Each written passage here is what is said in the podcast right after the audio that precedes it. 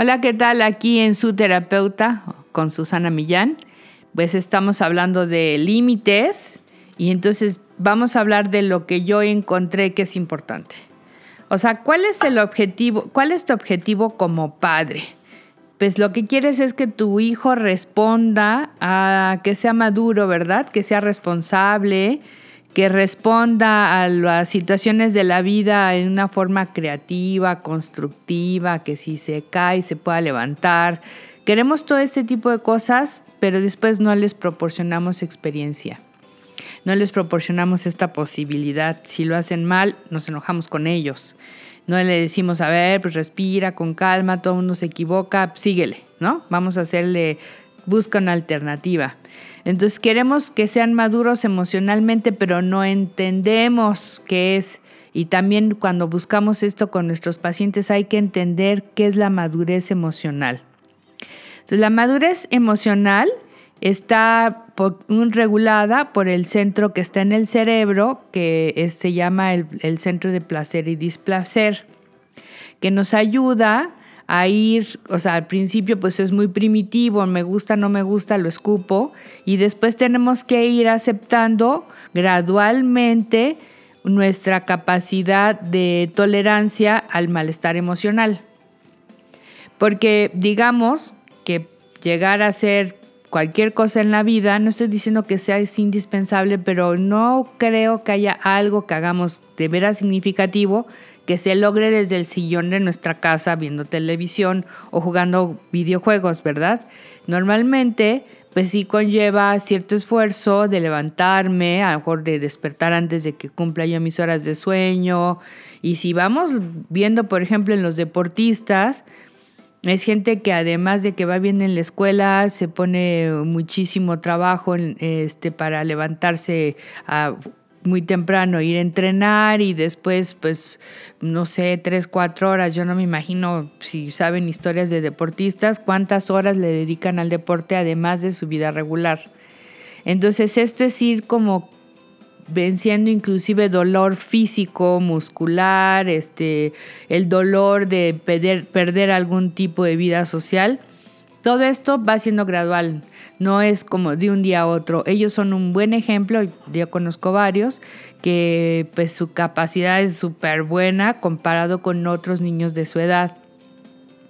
Esto tenemos que hacerlo con todos, con todos, como nuestros pacientes, como nuestros hijos, que vayan aceptando, para lograr esta madurez, que vayan aceptando esta, esta parte, ¿no? Este, yo inclusive me he atrevido a decirle a niños que están acostumbrados que son hijos únicos y que súper queridos y demás que me llegan a preguntar, ¿y verdad que yo soy tu paciente favorito? Les he llegado a decir, eres un paciente muy importante para mí, pero no eres el favorito. Eh, lo pienso muchísimo porque yo creo que todos son mis favoritos, a todos los quiero muchísimo. Yo me enamoro de mis niños, pero en cinco minutos. Y pues eh, algunos por traviesos, otros por, no sé, por cualquier cosa. A mí todos los niños, bueno, la verdad, los que llegan a, consulta, pues no es eh, fingido, me enamoro, me enamoro. Sin embargo, pues todos son muy importantes para mí por lo que sea, ¿no? Pues por traviesos o por lo que... Y pues en este caso, con todo el dolor de mi corazón, hice eso para ver si la niña, mi paciente, ya había superado esta parte de ser única y lo tomó súper bien, me encantó, me encantó su reacción de, bueno, sí lo entiendo que no sea lo máximo, porque el GESIER es muy importante, pero no sé si tan, tan consentida, ¿no? Entonces estamos dándole la oportunidad a que tengan estas partes de incomodidad, de incomodidad emocional para que ellos vayan aprendiendo a que se puede estar con eso sin tanto problema. Entonces tienen que aprender a soportar la molestia de recibir un no como respuesta y a recibir esto no cambia la vida, ¿no? Un no para los niños muy pequeñitos que están súper polarizados es muy difícil y es como un no para siempre, porque todo es así para un pequeño. Pero conforme vamos creciendo debemos de ser capaces de recibir un no como respuesta sin que sea todo un drama. Y esto pues yo sí he visto adultos que ya no debían de estar en eso y que uno es casi, casi como un reto fuertísimo contra, contra ellos. No es que tú estés expresando tu decisión de que no, sino es un golpe fuertísimo, Entonces hay que entender primero para saber qué es, por qué es la piedra angular del crecimiento emocional, los límites, pues qué es la madurez emocional. Y es esto, saber tomar la responsabilidad de lo que haces, o sea, yo hago esto, va a tener un efecto y qué consecuencia y asumirla como propia. Entender el recibir un no por respuesta e ir aprendiendo a, padecer la parte pues dolorosa de la vida. Yo, la muerte, la enfermedad, pues cuando algo te sale mal, debes de ser capaz de decir, ching, me dolió, qué fuerte, y pues sigo adelante. Hay gente que es capaz de hacer lo que sea con tal de no equivocarse.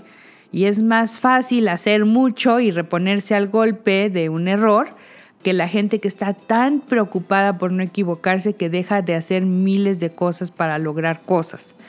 Es como es muy importante entender esta, este concepto. Bueno, si tú vas aceptando y creciendo emocionalmente, vas a tolerar el éxito y el fracaso. Una gente inmadura emocionalmente también es incapaz de aceptar el éxito. La gente cree que ya porque eres exitoso eres maduro emocional muy emocionalmente, no es cierto. Hay gente que llega muy que le ha ido muy bien, muy bien, muy bien, muy bien, que a lo mejor se les va garantizando el éxito porque tienen muy buen apoyo familiar, porque no sé, y, sin, em, y porque, bueno, pues a lo mejor les ha ido muy bien y han sabido tomar bien decisiones, pero que no se han presentado ante golpes que les da la vida como fracasos y que, bueno, pues sí, te derrotas, lloras, pero te levantas y subes, que es una característica humana. Pero hay niños que no pueden soportar eso la muerte de alguien, de un abuelo, de, eh, de, pues no sé, de una mascota. Por eso es buena la experiencia de las mascotas y cuando ellas pues mm, mueren, pues que ellos vayan aceptando. Es muy incómodo, pero la muerte es un hecho, o sea, no se puede cambiar. Una enfermedad, este, que no le, por ejemplo, hay niños que construyen, yo soy Superman, y cuando llegan a la prepa o cuando llegan a un nivel en donde ya hay gente de diferentes escuelas o, la niña que sé que es súper bonita y porque la casa es la princesa y la sobrina preferida y chalala, cuando llegan a la prepa y se dan cuenta que pues no están tan princesas, que hay otras más princesas, ya, con eso es una cosa dolorosísima y entran con procesos de angustia, de depresión, de ansiedad. Entonces, por esto es un tema muy importante, los límites en muchos conceptos. Este, bueno, no es que, no es que la madurez emocional te lo dé un límite, pero sí te ayuda a construir esta madurez. Yo creo que hasta aquí voy a dejar este y vamos a seguir en la... No, bueno, voy a seguir con los criterios de madurez antes de irme, ya lo decidí.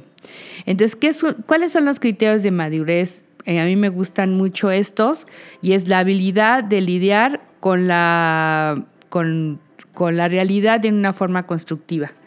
Y esto es muy importante porque no podemos cambiar lo que nos vamos... La realidad es que se va cambiando, ¿verdad? Como lo que digo, de repente vas en la secundaria o en la primaria y eres un super niño, te cambian de escuela y resulta que no eras tanto. Pues bueno, ahora las cosas cambiaron, pero aún así puede ser muy constructivo con lo que se te va presentando o un cambio de situación. La adaptación creativa ante los cambios es otro criterio de maduración. Es, esto ya lo había hablado desde la felicidad, es muy importante la capacidad de adaptación en muchas cosas, muchos aspectos de la vida. Pues el que no haya el, que no haya síntomas, el que no haya ansiedad, el que no haya este tipo de temas, pues es, reflejan la madurez emocional. La gente que tiene depresión, tensión, ansiedad, angustia, este, todos esos pues son rasgos de que no hay una madurez emocional adecuada. Este, la satisfacción de dar y recibir un sí o un no por respuesta. O sea, saber entender que, que tú también puedes decir no y que eso no sea un, un conflicto grandísimo. Eh, tener una relación con otras personas que tengan valor. O sea, realmente que tú puedas darle al otro, recibir y que esto te traiga mucho y sostener relaciones largas y que trae, traiga satisfacción. Esto lo logra gente que está madura emocionalmente. Y la capacidad de dirigir su energía agresiva en una forma constructiva. O sea, no energía agresiva y esa golpeo, este, estaba yo pensando en Poncho Llantas, no, eso no es correcto. vamos a hablar siempre de utilizar tu agresión en forma constructiva. Y la, la capacidad de dar amor a uno mismo y a los demás y ser capaz de recibirlo. Estos serían los criterios de maduración. Entonces, este es como uno de los puntos importantes para entender el tema de los límites. Seguiremos hablando en nuestra próxima sesión este, para que pueda quedar redondeado el concepto. Eh, nos vemos hasta la próxima. Eh, acuérdense que estoy en su terapeuta en el Facebook, en su Millán-bajo, bueno, Susana-Millán en Instagram. Y pues que tengas un día genial. Bye.